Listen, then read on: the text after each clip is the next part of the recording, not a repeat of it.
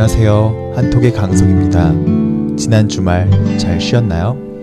저는 지난 주말에 감기에 걸려버렸어요. 날씨가 추웠다가 따뜻했다가 계속 바뀌는 바람에 감기에 걸린 것 같아요. 여러분들도 감기 조심하세요. 네, 오늘은 스포츠 클라이밍이라는 운동에 대해 글을 가지고 와봤어요. 먼저 어떤 내용인지 살펴보고 와볼게요. 암벽을 맨손으로 타고 오르는 운동인 스포츠 클라이밍의 인기가 많아지고 있다. 성별과 나이에 상관없이 즐길 수 있는 새로운 스포츠로 떠오르면서 최근에는 올림픽 정식 종목으로 채택되기도 했다. 스포츠 클라이밍의 인기가 늘어나면서 암벽 등반장이 많이 생겨났다. 하지만 암벽 등반장에서 안전사고들이 많이 발생하면서 안전관리를 강화해야 한다는 지적이 나오고 있다. 네. 스포츠 클라이밍이라는 운동에 대해서 소개해 드렸어요. 처음 들어보는 운동이라고 생각하실 수도 있고, 잘 알고 계시는 분들도 있을지 모르겠네요. 일단, 어떤 것인지 조금 설명해 드릴게요. 음, 사실 정말로 간단해요. 스포츠 클라이밍은 쉽게 생각하면 그냥 돌로 된 산을 오르는 그런 운동이라고 생각하면 돼요.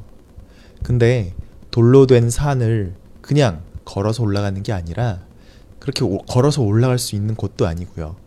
막 엄청 높고 험한 그런 산에서 막 기어서 올라가야 되는 그런 거예요. 그래서 이런 곳을 가리켜서 암벽이라고 하는 거예요. 그리고 이런 암벽을 올라갔다가 내려오는 것을 암벽 등반이라고 하는 거고요. 영어로는 클라이밍이라고 하는 거예요. 그런데 이런 암벽 등반, 클라이밍을 즐기는 사람들이 많이 불편함을 느꼈어요. 무엇 때문에? 날씨가 뭐 비가 오거나 눈이 오면 못하고 또 다른 뭐 자연 환경 때문에 못하는 경우도 많고 그리고 또 암벽 등반을 하기 위해서 산을 오르는 과정이 너무 시간도 많이 걸리고 힘들어서 그래서 불편함을 느꼈어요. 그리고 이런 불편함을 많이 느껴서 많은 사람들이 즐기지 못했던 거고요. 그래서 산까지 가지 않고도 이런 클라이밍, 암벽 등반을 즐길 수 있도록 인공으로 그러니까 사람이 직접 그런 암벽을 만들고 오를 수 있도록 환경을 만들었어요. 그렇게 만든 곳을 인공 암벽 등반장이라고 하는 거고요. 건물 안에다가 인공 암벽 등반장을 만들면 건물 안이라는 의미의 실내가 붙어서 실내 인공 암벽 등반장이라고 하는 거예요. 그리고 만약에 이게 실내가 아니라 밖에다가 만들게 되면 실외가 이제 붙게 돼서 실외 인공 암벽 등반장이라고 부르는 거예요. 네. 아무튼 이렇게 하게 되니까 환경이나 날씨에 영향을 받지 않고 오랜 시간 동안 산을 오르지 않아도 즐길 수 있는 이제 스포츠가 되면서 많은 사람들이 즐길 수 있게 된 거죠. 그래서 이제 스포츠 클라이밍이라는 이름의 스포츠가 된 거예요. 이걸 조금 더 자세하게 설명을 드리자면 이거는 이제 어떤 도구를 이용하지 않고 그리고 이제 최소한의 안전을 위한 끈 그리고 벨트를 착용하면서 이걸 맨손으로 아무런 도구 없이 손으로만 올라가는 거예요. 그래서 줄과 안전 벨트를 착용한 채 빨리 올라가기, 높이 올라가기, 그리고 어려운 코스로 어려운 길로 올라가기 등의 방법으로 스포츠 클라이밍을 즐기는 거죠. 사실 저도 이 스포츠 클라이밍을 굉장히 좋아하는 편이에요. 처음 접한 지는 한 10년 정도 된 것 같은데 대학교 수업으로 처음 배웠었어요. 어, 암벽 등반하는 걸 배운다고? 왜 배우지? 뭘 배운다는 거지? 그냥 기어오르면 되는 거 아닌가? 라고 생각하실 수도 있겠는데요. 일단 스포츠 클라이밍은 사고가 한번 나게 되면 크게 다칠 수도 있기 때문에 안전하게 즐길 수 있도록 안전 장비를 착용하는 방법들을 잘 배워야 돼요. 그리고 그냥 이걸 손 힘으로 올라가는 게 아니라 몸을 이용해서 올라가는 그런 요령들을 익혀야지 큰 힘을 들이지 않고 오랫동안 재밌게 잘 이걸 올라갈 수가 있거든요. 뭐 사실 이런 요령들이나 안전에 대한 것들을 배우는 데는 사실 그렇게 많은 시간이 들지 않았어요. 대부분의 수업 시간에는 다양한 코스들을 올라가 보는 그런 경험도 해보고 또 빠르게 올라가는 것, 뭐 이런 이런 것들을 이제 해보면서 어, 즐겼던 것 같아요. 이제 그래서 그때 처음 제가 스포츠 클라이밍에 대한 매력을 느끼게 됐고요. 또 아, 군대에 이제 들어가게 되면서 약 2년간 군인 생활을 했었어요. 그때 제가 군인들을 훈련시키는 조교를 했었었는데요. 우연히 어, 그때에도 이 암벽 등반에 대한 훈련을 담당하게 돼가지고 계속 암벽 등반에 대한 것을 이제 가르치고 또 저도, 저도 이제 즐겨서 하기도 하고 했었어요. 이제 그러다가 이제 최근 몇 년 사이에 굉장히 운동을 좋아하는 유명한 연예인들이 취미 활동으로 즐긴다라는 거가 이제 많이 알려지면서 사람들한테 알려졌고요. 그리고 이게 운동 효과도 뛰어나고 다이어트에도 효과적이라서 최근에 이제 많은 사람들이 스포츠 클라이밍을 하게 됐어요.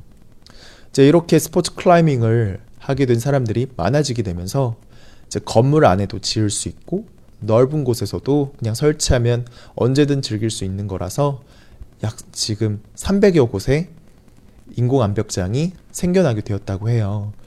근데 진짜로 예전에 비해서 엄청 많아진 것 같아요. 강남에도 서울에 있는 강남에도 이런 암벽 등반장이 생겨서 저도 몇 번 가보기도 해봤거든요. 근데 이제 이 글에서 어, 나왔지만 이제 사고들이 굉장히 많이 발생한다라고 나왔어요. 그러면 이제 한편으로 이제 생각이 드는 게, 어, 뭐야, 이거 정말 위험한 운동 아니야? 라고 생각할 수도 있겠는데요. 앞에서도 말했지만 안전에 대해서 확실하게 교육을 받고 또 예방을 하면 굉장히 안전하고 이제 재밌게 즐길 수가 있는 거예요. 또 이제 사실 실내 암벽 등반장은 그렇게 높지도 않아요. 그리고 또 매트도 푹신푹신한 매트가 쿠션 같은 게 깔려 있어서 실수를 하거나 문제가 생겨서 떨어지게 되더라도 크게 다치지 않아서 안전하게 즐길 수 있어요. 그런데 이제 문제가 되는 거는 이제 실외 암벽 등반장 같은 경우에는 굉장히 높은 편이에요. 그리고 또 밖이라서 안전한 쿠션 같은 것을 푹신푹신한 쿠션 같은 것을 어, 설치하는 것도 좀 제한이 되어 있어요. 그래서 이런 문제가 발생해서 떨어지게 된다면 이제 크게 다치게 되는 거죠. 그런데 그 사고들이 이제 많이 일어나는 것들도 안전 교육을 잘 받고 조심하게 되면 안 일어나는데 그러지 못해서 일어나는 사고들이 많았어요. 특히 안전 장비를 착용해 보지도 않고 그냥 몰래 올라가면서 이제 다치는 경우들이 많았어요. 이게 실외라서 이제 밖이라서 멀리서도 굉장히 높거든요. 그래서 멀리서도 딱 보여요. 그러니까 이제 이게 한 번도 안 해본 사람들이 아 굉장히 궁금하고 이게 인기도 많고 연예인들도 많이 한다니까 궁금해서 이렇게 막 해보면 해보게 되는데 그러다가 이제 다치는 경우가 있는 거죠. 근데 이거는 사실 관리하기가 힘든 게 바깥에 이렇게 있는 경우에는 관리하는 사람들이 이게 이제 24시간 동안 하루 종일 이걸 계속 지키면서 어, 관리를 할 수가 없는 거기 때문에 힘든 것 같아요. 그래서 이런 안전사고들이 계속 많이 일어나고 있으니까 쉽지는 않겠지만 안전 관리를 좀 더 강화해서 사람들이 다치지 않게끔 해야 한다라는 그런 내용이었어요. 네. 이제 어떤 내용이었는지 이해를 했으니까 다시 한번 듣고 와볼게요. 암벽을 맨손으로 타고 오르는 운동인 스포츠 클라이밍의 인기가 많아지고 있다. 성별과 나이에 상관없이 즐길 수 있는 새로운 스포츠로 떠오르면서 최근에는 올림픽 정식 종목으로 채택되기도 했다. 스포츠 클라이밍의 인기가 늘어나면서 암벽 등반장이 많이 생겨났다. 하지만 암벽 등반장에서 안전사고들이 많이 발생하면서 안전 관리를 강화해야 한다는 지적이 나오고 있다. 암벽을 맨손으로 타고 오르는 운동인 스포츠 클라이밍의 인기가 많아지고 있다. 성별과 나이에 상관없이 즐길 수 있는 새로운 스포츠로 떠오르면서 최근에는 올림픽 정식 종목으로 채택되기도 했다. 스포츠 클라이밍의 인기가 늘어나면서 암벽 등반장이 많이 생겨났다. 하지만 암벽 등반장에서 안전사고들이 많이 발생하면서 안전관리를 강화해야 한다는 지적이 나오고 있다. 네. 오늘은 스포츠 클라이밍, 한국어로는 인공 암벽 등반이라는 주제로 이야기를 해봤습니다. 겉으로 봤을 때는 이게 별로 재미없을 것 같기도 하고 그래 보이지만 하다 보면 이게 생각보다 굉장히 재미있는 운동이라서 여러분들한테 한번 추천해 드리고 싶네요. 네. 제가 오늘 좀, 어, 감기가 걸려가지고 목소리가 어땠는지 모르겠어요. 듣기 좀 많이 힘드셨는지 아니면 상관이 괜찮았는지 잘 모르겠는데요. 네. 아무튼 오늘은 제가 여기까지 하도록 하겠고요. 이번 주도 여러분 힘내시고 저는 또 내일 찾아뵙도록 하겠습니다.